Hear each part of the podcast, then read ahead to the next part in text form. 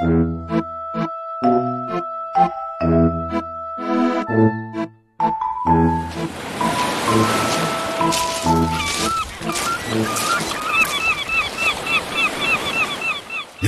heute wieder so ein schöner Tag. Mache so meine gewohnte Runde und guck mal bei Oles Bootsschuppen vorbei.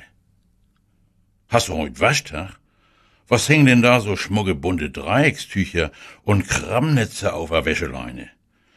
Sehen aus wie mit Seemannsgarn gehäkelte Schiffsputzlamm, die du da recycelst. Erstens ist das keine Wäscheleine, sondern Verkaufsfläche. Und zweitens sind das keine Dreieckstücher, sondern Bikinis. Das ist der neueste Schrei. Aha. Hab zwar noch nix schreien gehört, aber das soll nix sagen.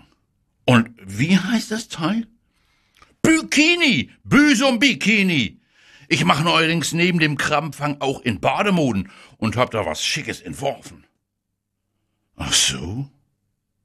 Und was bedeuten die angenähten Krabbennetze am, äh, Bikini?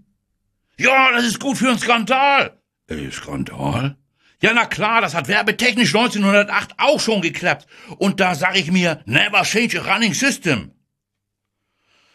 Ah, so langsam fällt bei mir der Groschen. Du meinst, weil damals Büsums Klärchen im klassischen Badekleid ihr Knie freilegte und bei den Sittenwächtern für Empörung sorgte, möchtest du nun im gleichen Fahrwasser mit deinem Bikini eine verkaufsstrategische Sahnetorte backen? Ja, aber glaubst du nicht, dass damals der Freiknieskandal eine andere Bedeutung hätte? Hör mal gut zu. Die Damenwelt kämpfte 1908 für das Frauenwahlrecht und sie waren auf dem Vormarsch der Emanzipation. Wenn du dich jetzt aber an die Haken des Erfinders des Bikinis hängen möchtest, der 1946 den revolutionären Zweiteiler Mode schöpfte, dann kann ich nur sagen, pass bloß auf, dass dort der Schuss nicht nach hinten losgeht. Denn bis in die 60er Jahre wurde das Tragen dieser Bekleidung von der Sitte teilweise unter Strafe gesetzt ja, und vom Vatikan als sündiges Gewand verteufelt. Ich will dir nur nicht bange machen.